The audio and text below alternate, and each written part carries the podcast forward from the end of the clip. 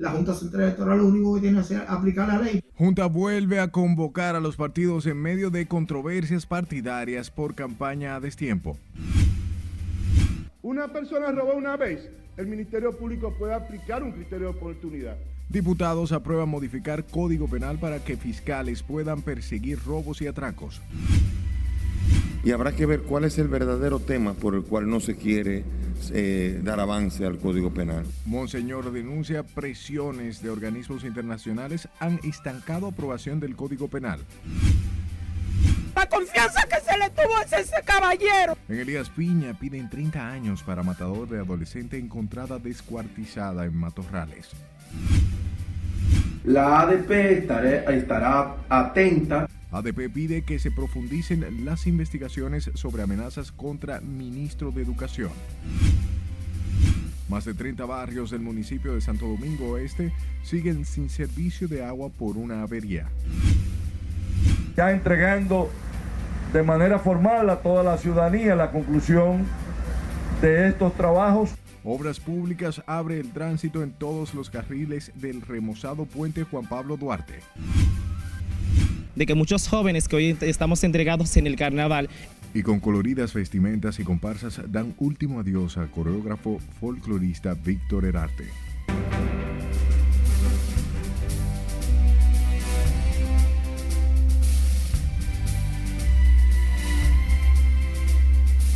Buenas noches, hora de informarse. Bienvenidos a esta su emisión estelar. De inmediato comenzamos.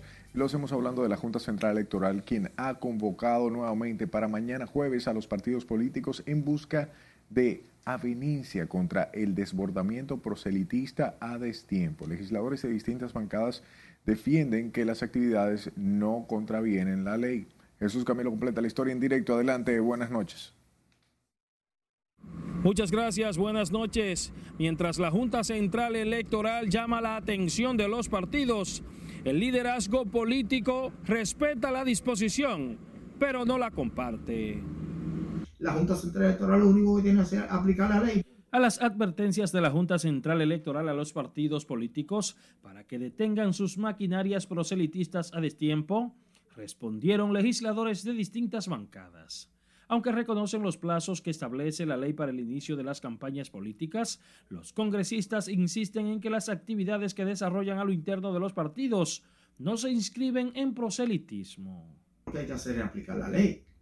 No hay que hacer propuestas ni contrapropuestas. Yo entiendo que la ley establece bien claro las eh, limitaciones de las actividades y cómo se pueden realizar. Porque a la ley hay que ponerle garra que le permita a la Junta Central Electoral actuar con la fuerza que merece para detener ese tipo de violación. De su lado, el senador de la Fuerza del Pueblo, Dionis Sánchez, asegura que las entidades políticas en esta etapa realizan un proceso de reorganización y crecimiento que no vulnera la ley. La Constitución establece que la libre asociación, que usted se puede reunir, la libre eh, reunión te la puede hacer en cualquier eh, bajo techo y en particular nosotros, los de la Fuerza del Pueblo, eso es lo que hemos estado haciendo y por lo tanto nosotros estamos muy claros que en ningún momento hemos estado violentando la ley ni la Constitución de la República.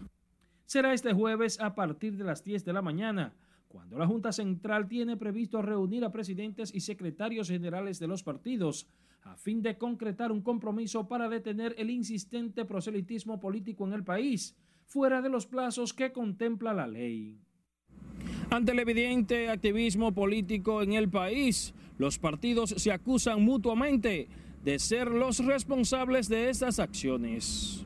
Paso ahora contigo al set de noticias. Gracias Camilo por la información y la Fundación Institucionalidad y Justicia pidió este miércoles a los partidos que respeten y se acojan al acuerdo presentado por la Junta debido al desbordamiento de proselitismo fuera de los plazos legales. La FINJU señala que el órgano de elecciones ha realizado múltiples llamados para expresar su alta preocupación por la reiteración que han tenido los partidos en torno a las actividades proselitistas. Destacan también que el desbordamiento del proselitismo a destiempo implica una vulneración de la ley electoral y propicia un ambiente inadecuado para el desarrollo de las elecciones del 2024.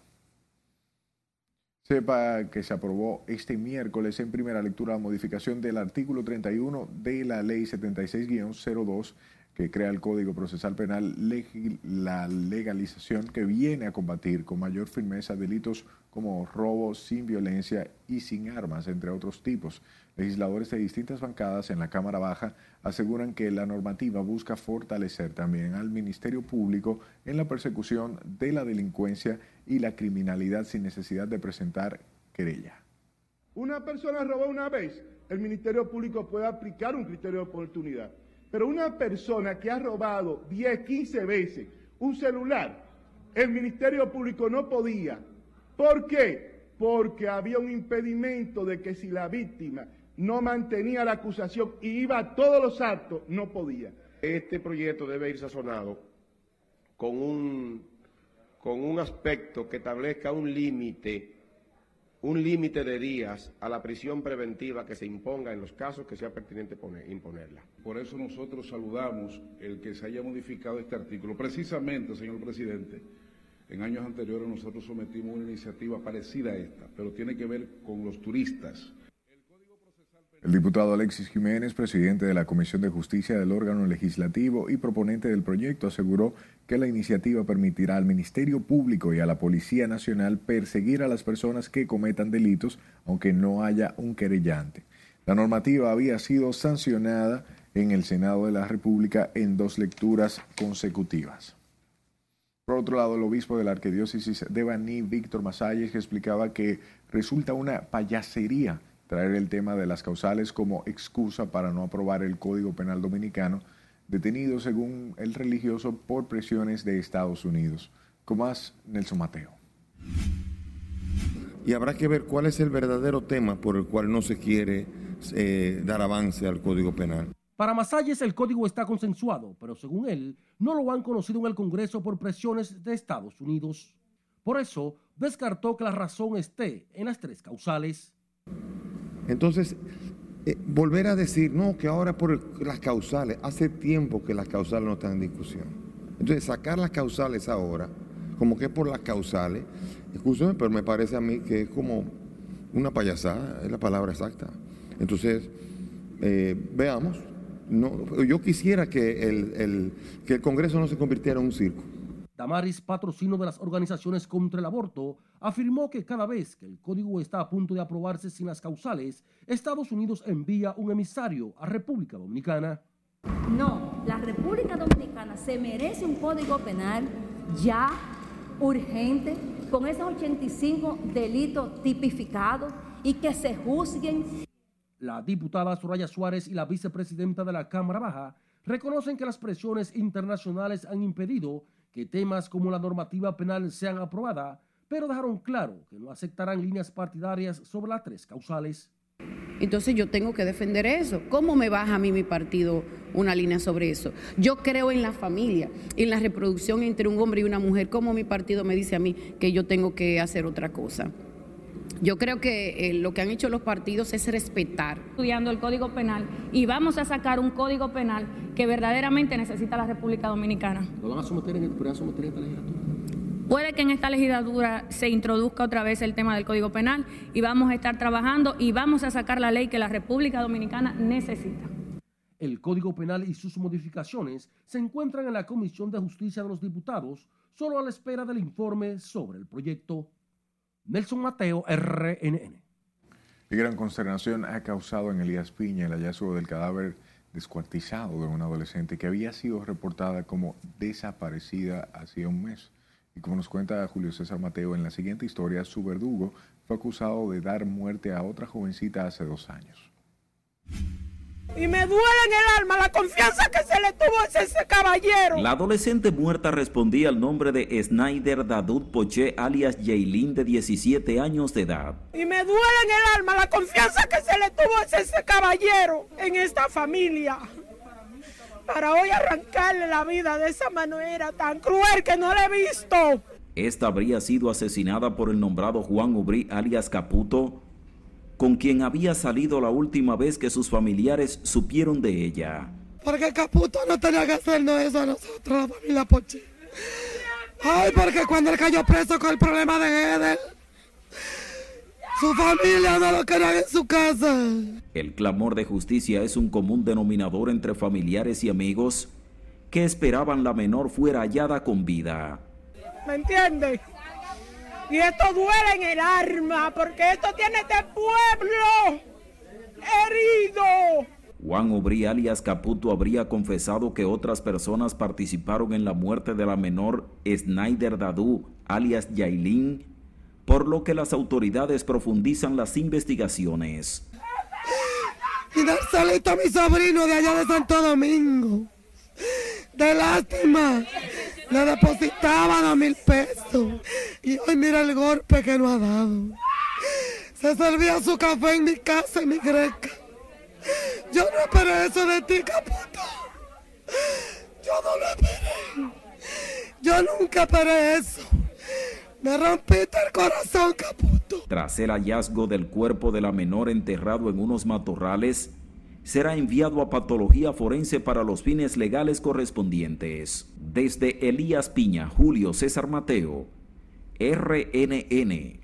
Por otro lado, el presidente de la Asociación Dominicana de Profesores, Eduardo Hidalgo, pidió este miércoles a los organismos de inteligencia del Estado profundizar en las investigaciones sobre las amenazas de muerte en contra del ministro de Educación, Ángel Hernández. El gremialista también pidió al gobierno que la situación no se quede en una simple denuncia y que los responsables sean castigados con todo el peso de la ley. ADP estará atenta para que así no ocurra porque tenemos muchas necesidades en los centros educativos. Falta de maestros, falta de personal administrativo, directores que han concursado y que no han sido designados, profesores que han concursado y no han sido designados. Yo no quisiera que esto sea una cortina de humo para que se descuiden los problemas fundamentales del sistema educativo dominicano. Ayer el ministro de Educación reveló que había recibido amenaza de muerte de parte de un desconocido que supuestamente dijo hay que darle un tiro al chino. Paralelo a esto, agentes de la Dirección Nacional de Control de Drogas y miembros del Ministerio Público incautaron un alijo de más de 380 libras de marihuana mediante un allanamiento realizado en una vivienda en la ciudad de Santiago. Las autoridades realizaron una intervención en las residencias sin número ubicada en la avenida Hermanas Mirabal del sector Baracoa, próximo a una banca de apuestas donde incautaron 69 pacas de marihuana con un peso superior a las 380 libras. En el allanamiento fue arrestado un dominicano de 53 años, presunto cabecilla de esta red, quien será sometido a la justicia en las próximas horas por violación a la ley 50-88 sobre drogas y sustancias controladas. Manténgase informado en nuestra página web rnn.com.do. Elija la red que más le guste, la red social. Y busque nuestro usuario arroba noticias RNN. También sus denuncias a este número de WhatsApp 849-268-5705 y escúchenos en podcast. Estamos en Spotify, Apple Podcasts y Google Podcasts como Noticias RNN. La riqueza dominicana durante todo el siglo XX se hizo en base a la mano de obra haitiana. Vamos a nuestro primer corte de la noche. Al volver le diremos por qué Max Puig asegura que la República Dominicana está obligada a brindar atenciones a los nacionales haitianos. Más de 30 sectores continúan sin agua potable en Santo Domingo Oeste. Y Poder Ejecutivo designa a Alberto Rodríguez, Instituto Nacional de Educación Física.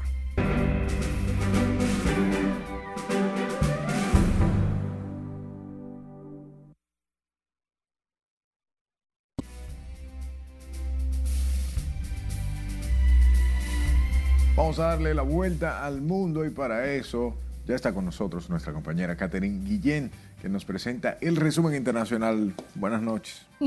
Gracias y muy buenas noches. Pues así es. Hoy es Día de los Muertos y en México, pioneros en esta tradición, honraron a los casi 900 migrantes que fallecieron este año intentando cruzar la frontera a Estados Unidos.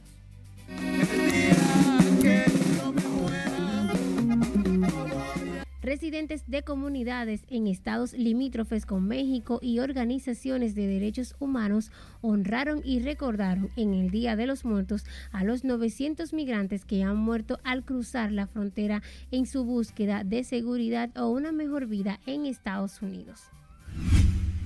El movimiento bolsonarista fue a las calles de Brasil este miércoles y marchó hasta la puerta de muchos cuarteles y exigió una intervención militar contra la victoria electoral del líder progresista Luis Ignacio Lula da Silva.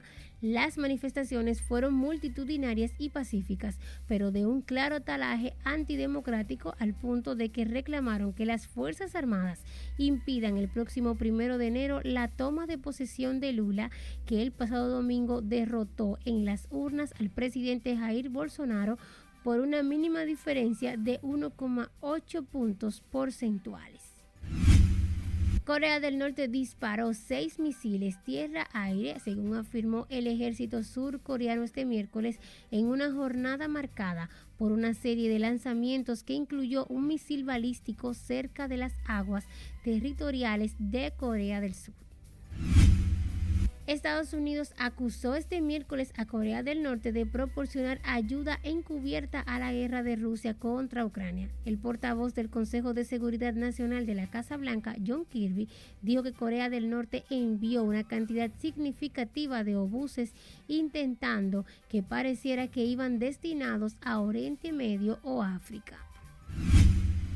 Los presos chocaron de nuevo este miércoles en una cárcel de Guayaquil, el principal puerto de Ecuador, azotado por una violenta arremetida del narco que deja ocho muertos, calles desoladas y militares en guardia bajo el estado de emergencia. Dos reclusos murieron este miércoles y se sumaron a otros seis fallecidos en la ola de ataques iniciada ayer martes contra estaciones de policías, gasolineras y centros de salud. La Congregación Religiosa Católica de las Carmelitas Descalzas anunció este miércoles que no pueden producir hostias para las diócesis cubanas por falta de harina, un déficit que aqueja desde hace meses a toda la isla. Y finalizamos este recorrido internacional con la policía peruana, quien se inspiró en los Avengers para realizar una operación contra vendedores al menudeo de pasta básica de cocaína en un barrio del este de Lima, donde cuatro agentes se disfrazaron de superhéroes para allanar una vivienda. La operación denominada Marvel se inició cuando el Capitán América, Thor, Spider-Man y la Viuda Negra recorrían a pie las calles de un peligroso barrio en el distrito de San Juan, uno de los más poblados en la capital peruana. muy mucha creatividad. Lo importante es que están haciendo su trabajo. Muchísimas gracias, Catherine. Hablemos del presidente del Partido Dominicanos por el Cambio, quien afirmó que República Dominicana está obligada a dar atención en salud a los haitianos al asegurar que el país tiene una deuda con los trabajadores del vecino país. Asimismo, Puig explicaba que los hospitales dominicanos tienen espacios para acoger a la población haitiana, ya que estos centros de salud solo son visitados por los dominicanos más pobres. La riqueza dominicana durante todo el siglo XX se hizo en base a la mano de obra haitiana. Y a los, a los haitianos que venían aquí durante un siglo se les cobraba la seguridad social eh, pero no se les brindó seguridad social. Y todos esos millones de dólares que les cobramos a los haitianos, ahora se los estamos devolviendo en parte con ese servicio que se está brindando. Sin embargo, Max Puy enfatizó que República Dominicana debe proteger sus fronteras y que es dignatario de acuerdos internacionales que la obligan a dar la atención de salud a los haitianos. Mientras que en el Pino de Dajabón sus residentes están indignados por la falta de agua potable que no les permite cumplir con sus necesidades básicas en momentos en que se necesita un mayor cuidado, ya que la frontera es vigilada por el brote de cólera que aumenta en Haití. Nuestro corresponsal en la zona, Domingo Popoter, tiene detalles. Moradores del Plan 1 en el Pino de Jabón están demandando el acceso al preciado líquido. Con tanques, cubetas y poncheras en las manos, los moradores reclaman de las autoridades ir en su auxilio. ya que llevan un largo tiempo sin recibir agua potable. Pues porque aquí todo el mundo pagamos nuestra agua. Aquí todos tengamos meses que no nos dan nada y es todo seco. No hallamos cómo bajar los baños. Eh, nos estamos pudriendo aquí en Napa, en Napa que se dé cuenta que después el plan uno que está pudrido, pudrido no haya cómo bajar los baños. Como una manera de apalear la situación, el Instituto Nacional de Aguas Potables decidió enviar un camión cisterna lo que fue rechazado por los comunitarios. Aquí no hay agua, aquí pasan más de 10 días o 15 que no llega agua aquí. Y en parte hasta un mes, y un mes, que queremos agua. Lo vivimos, porque con un camión aquí no resuelve. Los residentes en el Plan 1 están conscientes de que una higiene deficiente es la principal causa de transmisión de brotes y epidemias, por lo que para ellos es vital la solución del problema. Exigen de las autoridades su rápida intervención, amenazan con redoblar su lucha para poder tener acceso al agua potable de manera segura. En la provincia fronteriza de Dajabón, Domingo Popoter, RNN. Nos movemos más cerca de la capital donde más de 30 sectores del municipio de Santo Domingo Este continúan sin agua potable este miércoles debido a una avería provocada por la crecida del río de Jaina. La Corporación del Acueducto y Alcantarillado de Santo Domingo espera poder corregir la avería en las próximas 48 horas. Informaron que trabajan para sustituir ocho tubos de 30 pulgadas por tuberías de acero tras anunciar que la reparación de la avería inició este miércoles. Y el acueducto del Cibao Central informó que suspendió el servicio de agua a Santiago y provincia de por una avería de la tubería de 48 pulgadas en la instalación de un marco eh, de un macromedidor de la ciudad Corazón. Así lo informó el director de Corazón, ingeniero Andrés Burgos, y explicó que dicha avería se produjo en la comunidad La Lotería, el mediador en el Noriega parada en el acueducto del Cibao Central para hacer algunos trabajos puntuales. Entre ellos, eh, estamos instalando en el día de hoy un macromedidor que había que instalarlo hace 20 años y no se había instalado, 22 años. Y entonces hoy procedimos con la parada técnica que hicimos del acueducto a instalar dicho, dicho macromedidor para saber los caudales que van a, los, municipios de Licey, Puñar y Tamboril.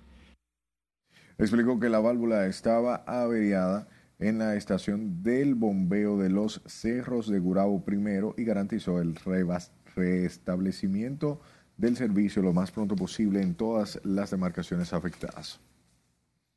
Por otro lado, el Ayuntamiento del Distrito Nacional dio garantías de que esta semana concluyen los trabajos de remozamiento en aceras en el exclusivo sector de La Esperilla, mientras sus residentes valoran el esfuerzo de las autoridades en concluir la importante obra. Con la historia, si le dice Aquino.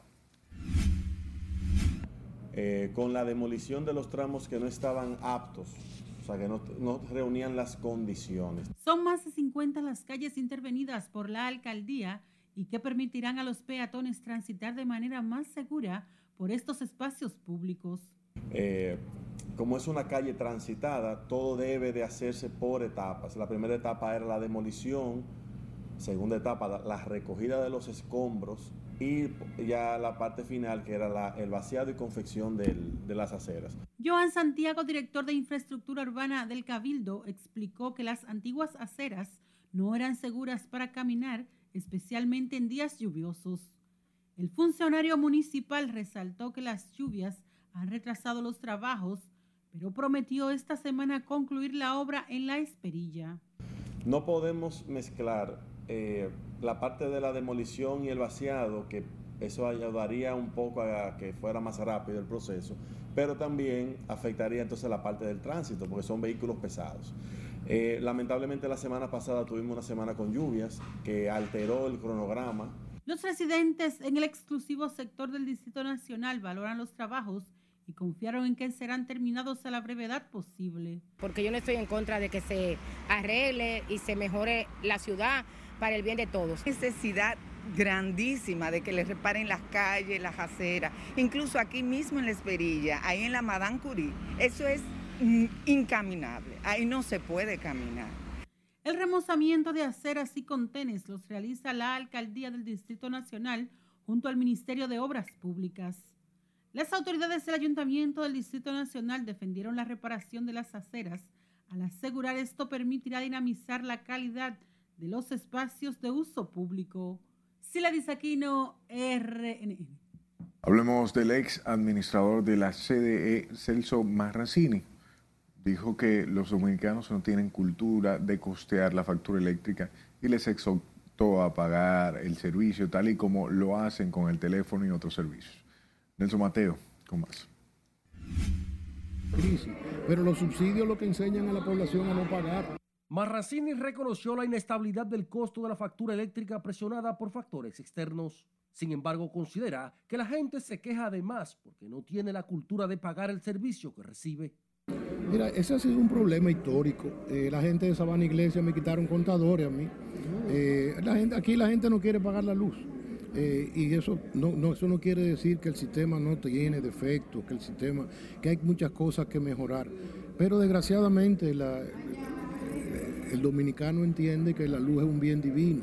El dominicano no entiende eh, y eso no ha habido aumento de, de, de precio, pero no entiende cuál es la crisis internacional que hay en este momento. Entiende que el petróleo y el gas natural son parte de la matriz del sistema energético nacional que se han encarecido impactando el costo eléctrico dominicano.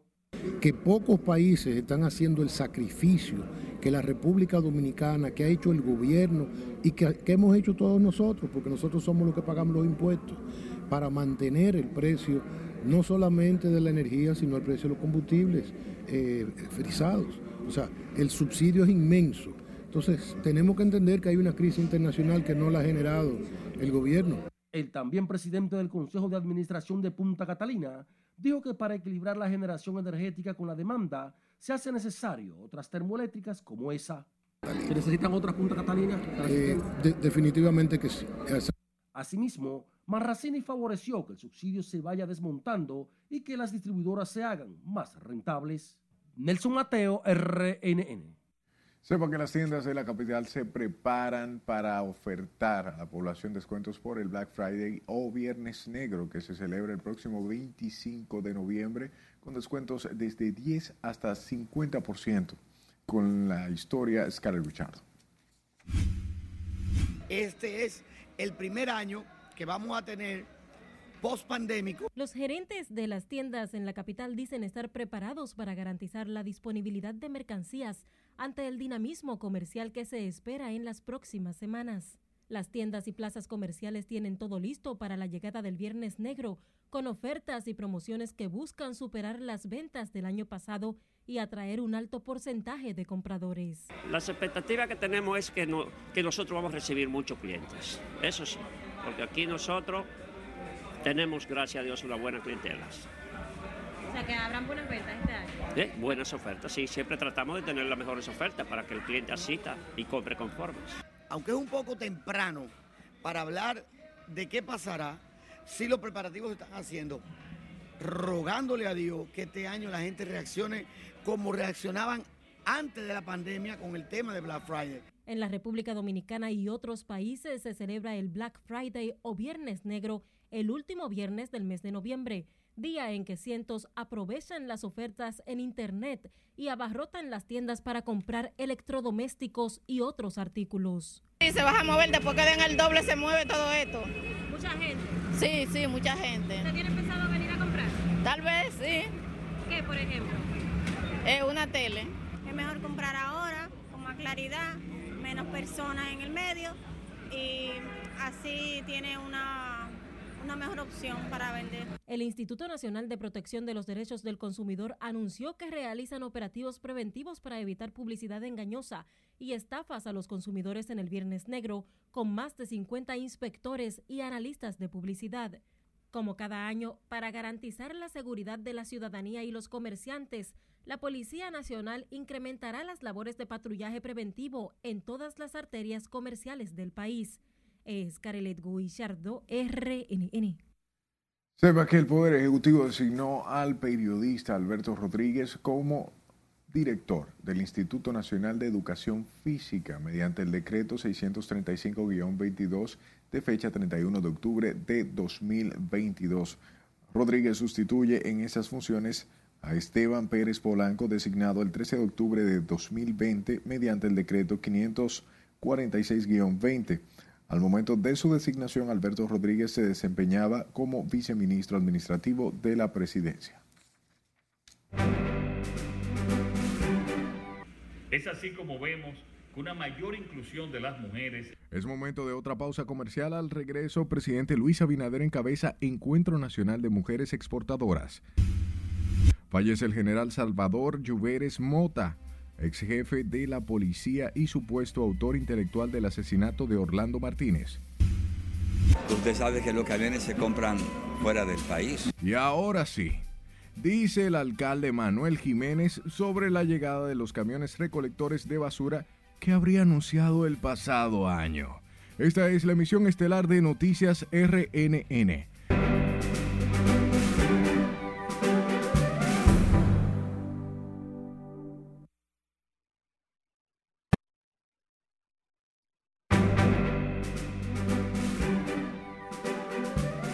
Gracias por su tiempo. Hablemos del presidente Luis Abinader, quien destacó la importancia que tienen las mujeres empresarias para la economía dominicana, que movilizaron en exportaciones más de 1.800 millones de dólares en el 2021 y en lo que va del año ha crecido un 16%. Juan Francisco Herrera se encuentra en directo con los detalles. Adelante, Juan Francisco. Gracias, así es. Con esta feria se busca motivar a las mujeres para que se dediquen a la exportación de su mercancía. Con datos muy Fue al encabezar junto al ministro de Industria y Comercio Victorito Bisonó y la directora de Pro Dominicana Viviana Ribeiro en la tercera edición de los hallazgos del estudio Mujeres de Exportación que el mandatario dio los detalles.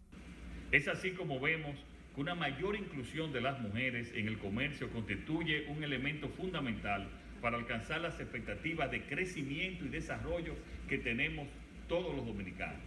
Y esto es fundamental, señoras y señores, para reducir los niveles de pobreza, generando empleo en las mujeres, incrementando nuestra competitividad comercial e impulsando el crecimiento económico de nuestro país de nuestro querido amigo. Se tiene registro de un total de 554 empresas lideradas por mujeres que realizaron ventas de sus productos hacia el mercado externo.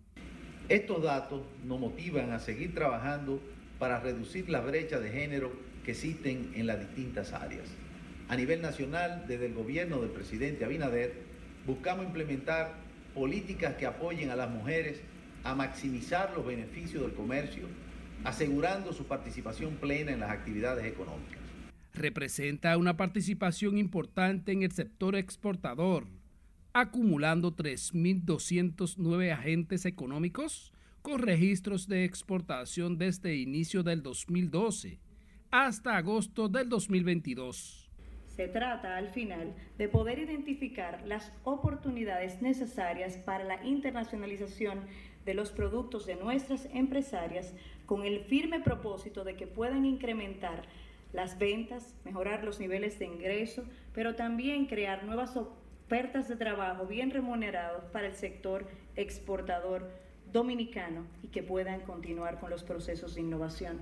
En el marco del encuentro Mujeres de Exportación, más de 30 empresas exportadores de los sectores de belleza, moda, joyería, productos alimenticios y complementos del hogar, exhiben sus productos durante dos días en las instalaciones de Pro Dominicana. El presidente Luis Abinader dijo que hay una disponibilidad de más de 500 millones de pesos para las mujeres empresarias que exportan al extranjero. Vuelvo contigo al estudio. Gracias Juan Francisco. Hablemos de los comerciantes de los mercados de la capital, quienes garantizan el abastecimiento del pollo, cerdo y otros alimentos con precios asequibles para la población durante la temporada navideña. Y como nos cuentas Carlos Guichardo en esta historia, los vendedores de los productos alimenticios dicen tener buenas expectativas con relación a las ventas de este año. Primera Navidad de que va a haber mucho dinero en la calle Pese a los factores internacionales que inciden en la economía local, muchos de los productos de la canasta básica mantienen precios estables. Así lo aseguran comerciantes que se preparan para el inicio de la temporada navideña y esperan un aumento significativo de las ventas en este año. Año tras año siempre se dice que este año es peor que el otro, pero mentira, siempre es mejor, tú no puedes tener, eh, tener negatividad. Va a haber mercancía y esperemos que los precios estén asequibles para que la gente se abastezca como es. Los productos están asequibles, están bajando ahora. ¿Cómo qué producto, por ejemplo? La yuca está bajando, la llama, la batata, todo lo que es de la tierra agrícola está bajando todo, gracias a Dios. O sea, que hay buenos precios. Hay buenos precios, porque cuando llueve los productos bajan. Ahora, se escasea ya cuando hay poca lluvia. Para garantizar la seguridad alimentaria del país y la estabilidad de los precios, el gobierno ha destinado a la población o comercialización de alimentos más de 2.600 millones de pesos solo en el primer semestre de este año, medida que lleva alivio a estos vendedores. Sí, los precios están estables, inclusive la semana pasada todo había bajado, el filete de pechuga bajó, el pollo bajó muchísimo, la gente está disfrutando de eso. En los mercados del Gran Santo Domingo, comerciantes y consumidores reconocen la crisis global y el dinamismo en la economía nacional. Es la situación como está. De la crisis. De la crisis que hay. En toda parte. En toda parte. ¿Te dice todo el mundo? Sí, claro. Yo estuve fuera y, y es más bien hasta más caro que aquí. Mira ahora lo que pasa. Rusia bloqueó el acuerdo con Ucrania. Van a subir todos los granos. No es culpa del gobierno, sino de la situación sociopolítica económica que hay en el mundo. Esto no es de ningún gobierno. En los mercados, el arroz oscila entre 25, 28 y 30 pesos la libra. El plátano va de 8 a 14 pesos la unidad. Las habichuelas se venden hasta a 75 pesos la libra, mientras que la libra de carne de pollo se comercializa a 75 pesos y la de cerdo a 125 pesos la libra.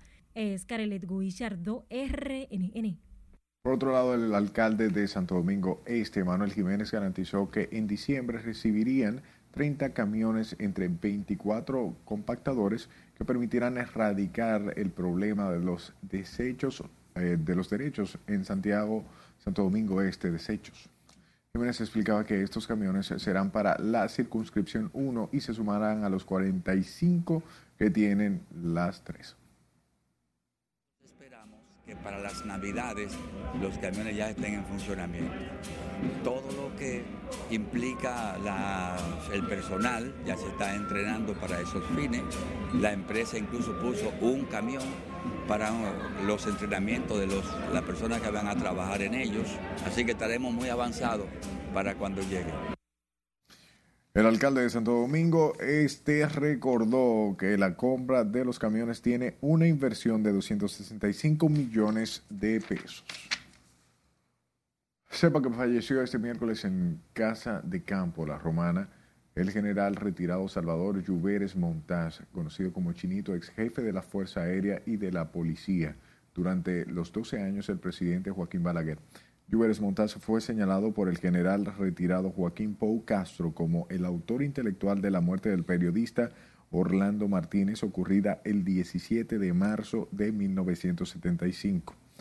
En una sumaria del juez de la instrucción, Juan Miguel Castillo Pantaleón fueron acusados del crimen, además del retirado generales Salvador Lluveres Montaz, Joaquín Pou Castro, fallecido, e Isidro Martínez, fallecido, el ex sargento Mariano Durán Cabrera y los civiles Rafael Lluveres Ricard y Luis Emilio de la Rosa.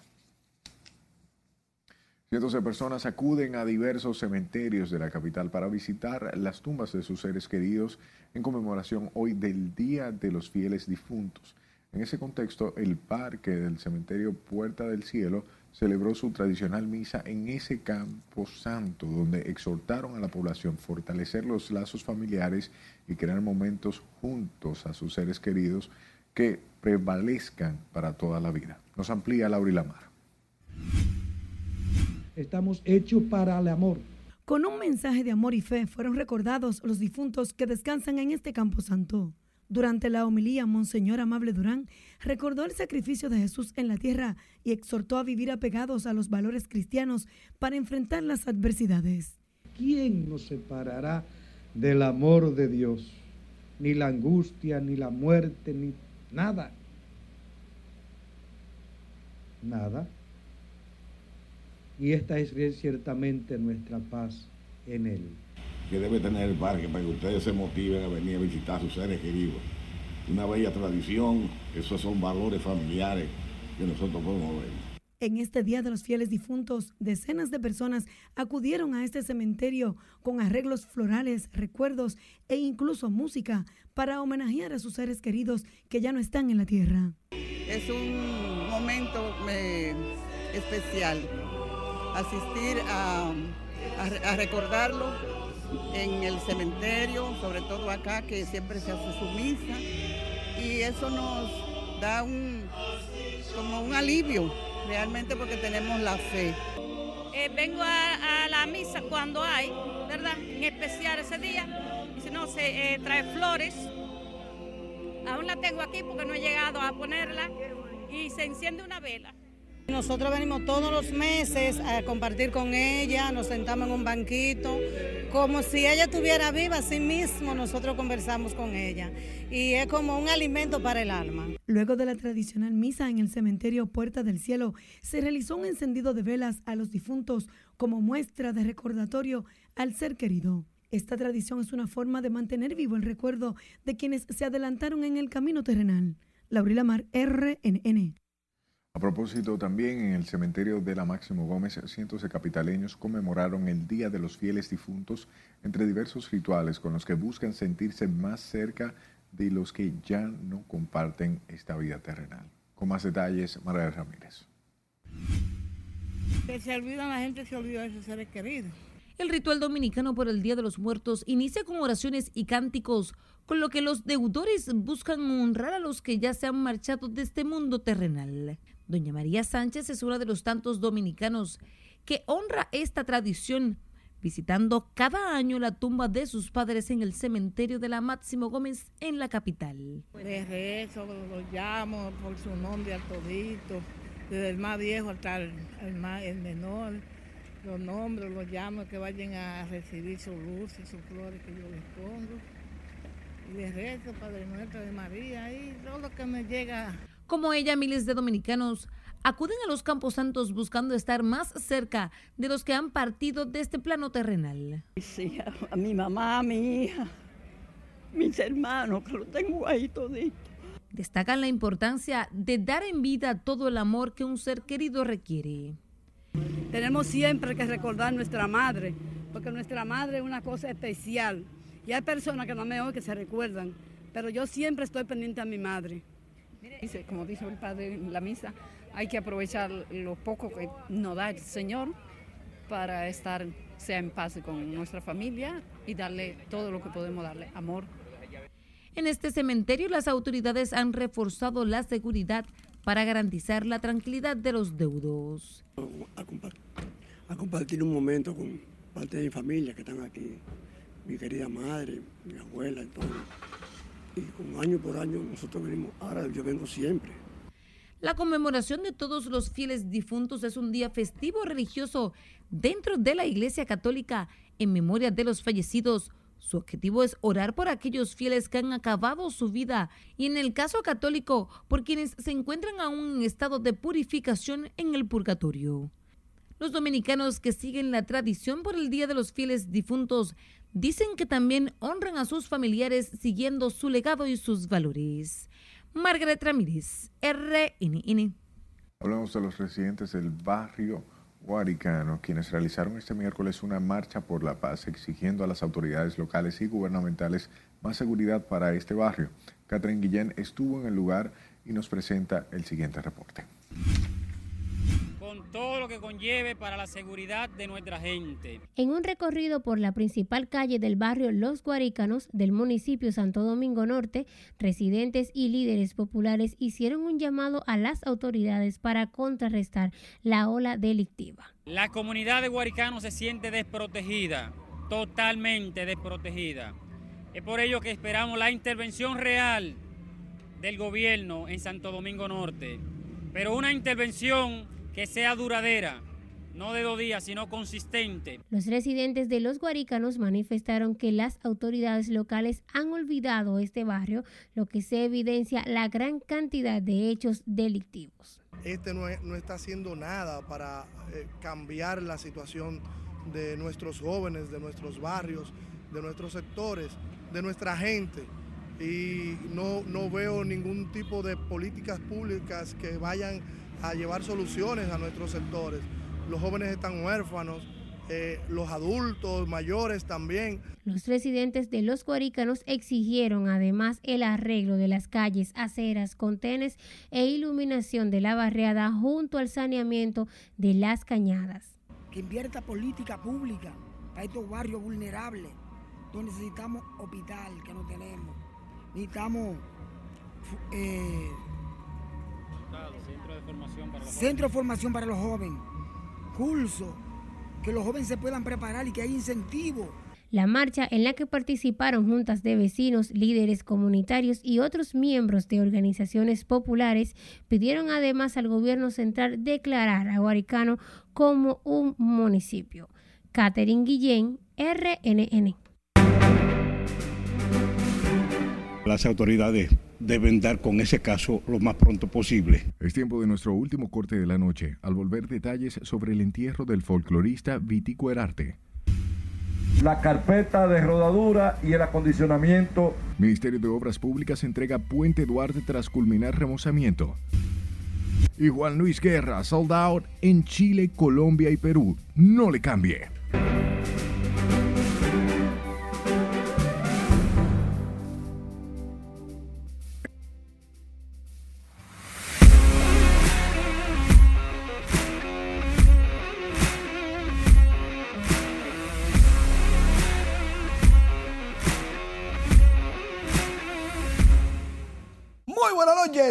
La entrega deportiva hablando del béisbol invernal de la República Dominicana. Nos vamos para el estadio Julián Javier. ¡Ay! Aristide Aquino conecta un pedazo grande, largo, inmenso entre left center field. La bola cayó en el lo de Montecristi en el mismo primer episodio. El Punisher, castigador, cuadrangular de tres carreras. Ya los liceístas ganaban 5 por 0, pero eso no se quedó ahí. La zafra siguió. Aquí nos lleva dos cuadrangulares y cinco remolcadas contra los gigantes en el estadio Julián Javier. ¡Wow! Los Tigres del Licey están ganando 7 por 6 en la parte alta de la octava entrada, pero en el mismo primer episodio hay que decir que Tito Polo conectó también cuadrangular por los gigantes. Y el muchacho, él no tiene un nombre de, de mucho jugador, pero él batea. Yo creo que era salsero cuando lo presentaron, pero juega pelota. Eso es lo importante. Y batea. Y batea. Los gigantes vinieron desde atrás, intentaron irse delante, lo lograron, pero Aristide Aquino recobró la, el liderato. Ya está 8 a 6 ganando el Licey. Raúl Valdés logra su ponche número 600 en la Liga Invernal Dominicana y a pesar de que está perdiendo 3 por 0 ante las Águilas Ibaeñas en la parte baja de la novena entrada, está sólido como el tercer lanzador con más ponches en la Liga Invernal, solo detrás de Guayubín Olivo y Chichi Olivo. Raúl Valdés, el zurdo de oro, mi pana. Otro partido en el estadio Quisqueya, Juan Marichal. Las estrellas orientales atacando. Tempranito ya le habían hecho dos carreras a los Leones. El Leudy Mon- Montero remolcando la segunda de los verdes. Pero en la parte baja de la sexta entrada, los Leones son duros de matar. Tabla escarlata, está empate el juego. 4 por 4 en las grandes ligas. Breckman en el quinto episodio sigue la fiesta. El juego estaba 0 a 0, pero los otros se la buscaron y lograron cinco carreras. Se remolcó dos. Breckman anotó Jeremy Peña, el guante de oro novato para corto de los Astros. Y Houston volvió a anotar cinco carreras en cinco entradas completas. De los cuatro juegos lo han hecho en tres ocasiones. En el juego número tres fueron blanqueados, pero cuando batean, batean y mucho. Los Astros están ganando 5 por 0. Pero no es que 5 por 0, es que le están tirando no hitter porque el dominicano Cristian Javier trabajó en seis entradas con nueve ponches, dos bases, sin hits permitidos, 97 picheos, 63 fueron strikes de los 97, tres rodados, seis elevados. Cristian dibujando desde el montículo de los 20 bateadores que enfrentó. A 10 le inició el turno con strike. Cortante el dominicano. Estas y otras informaciones la busca en nuestra página web rnn.com.do. Ahí tenemos detalles de la UEFA Champions League. Ya terminó la fase de grupos. Ya vamos para los octavos de final. También tenemos una nota sobre el baloncesto superior, pero de provincias y también una nota muy interesante de la velocidad. Y la predicción de ahora, ¿quién gana? Gigante o Licey? Gigante como Gigante Licey. Los gigantes no son gigantes, son enanos. El Licey está por lo alto. Pero dicho sea de paso. ¿Quién gana de los dos? Atento, atento, que en estos tiempos ya de noviembre, que comenzó la Navidad, la música está interesante. Tiene que comenzar a oír ya merengues navideños, ¿sabes? ¿Cuál? No, te voy a hacer una lista. Vamos a Santiago, donde este miércoles fueron sepultados los restos del folclorista y decorador Víctor Daniel Herarte asesinado en su residencia de los Sardines de esa ciudad. Y como nos dice Junior Marte, con diferentes grupos de comparsas de carnaval, fueron acompañados sus restos en un recorrido por su barrio hasta llegar a su última morada.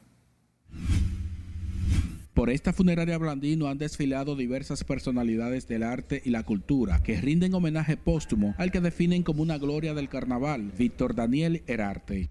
Obviamente la muerte se trata de la crisis radical del hombre, porque pone en evidencia nuestro límite.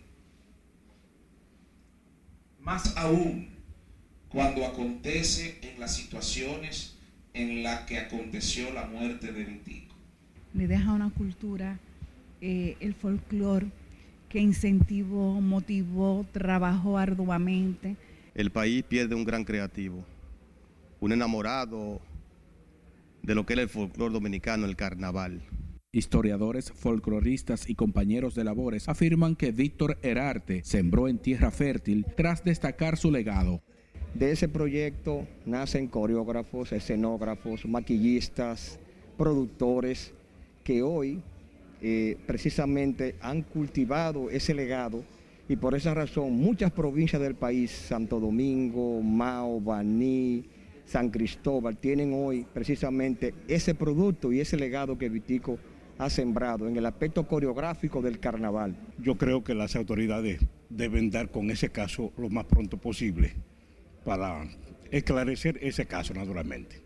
Algunas comparsas del carnaval asistieron también a darle el último adiós al afamado artista del arte.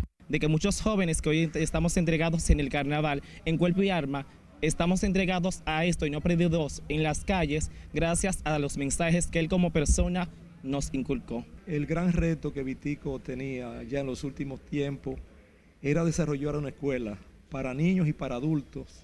El hecho de sangre que se registró en el exclusivo sector de los jardines aún no recibe respuesta de las autoridades a más de 72 horas. En Santiago, Junior Marte, RNN. Cambiamos de tema.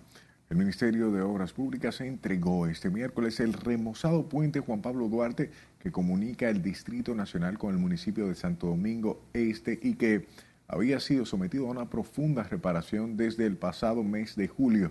Con más detalles, Catherine Guillén.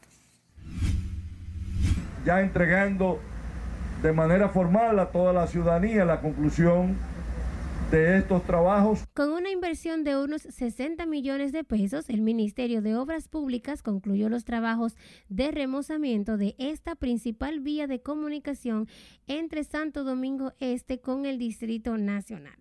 El ministro del IGNE Ascensión detalló que los trabajos incluyeron cambio de todas sus juntas expansivas, asfaltado total, mantenimiento de sus barandas, entre otros. La carpeta de rodadura y el acondicionamiento de sus barandas, igualmente que su señalización.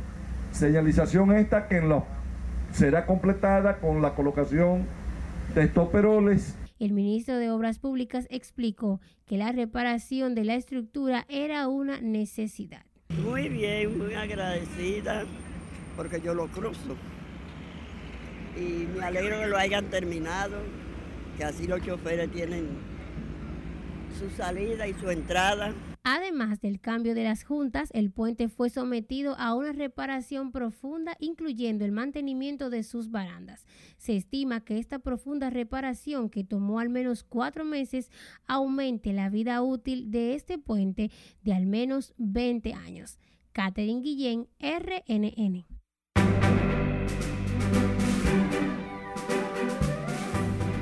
Realizan premier de Padre se busca. También Miss Argentina y Miss Puerto Rico anuncian su matrimonio. Estas y otras actualizaciones de las noticias del espectáculo nos amplía nuestra compañera Ivonne Núñez. Buenas noches. Muy buenas noches. La película Se Busca estará disponible en los cines del país a partir de mañana. Veamos los detalles.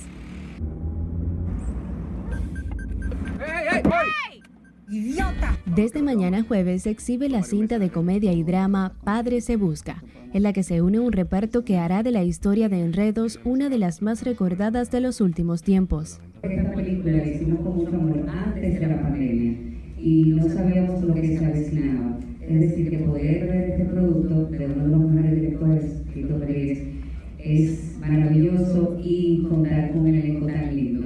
Bonter Media Group, empresa productora de la película, destacó que el público conseguirá vivir esta divertida y contemporánea cinta. Las modelos Mariana Varela y Fabiola Valentín, Miss Argentina y Miss Puerto Rico, anunciaron su matrimonio en un video publicado en las redes sociales. La relación que mantenían oculta inició cuando ambas participaron en el certamen de belleza Miss Grand International. Con el apoyo y la representación de la empresa Big Show Pro, dirigida por el empresario Néstor Caro, la industria musical ve nacer Ellos Son, una banda latina que apuesta por conquistar corazones a ritmo de fusón. Este invento va a poner a mucha gente a recordar, a bailar y, y sobre todo ese aporte. Vamos a competir. Eh, el reggaetón está de moda, pues yo creo que el fusón tiene que volver a estar de moda. ¿por qué no? Ellos son está compuesta principalmente por los músicos dominicanos Iván Carbúcida, Carlos Mario Echenique y René Geraldino.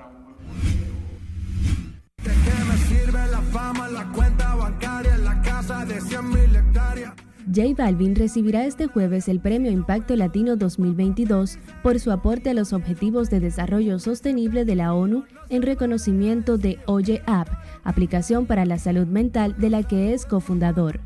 Esta app logra un equilibrio entre la salud emocional y la salud física por el medio de ejercicios que ayudan a liberar el estrés, el miedo y la tristeza.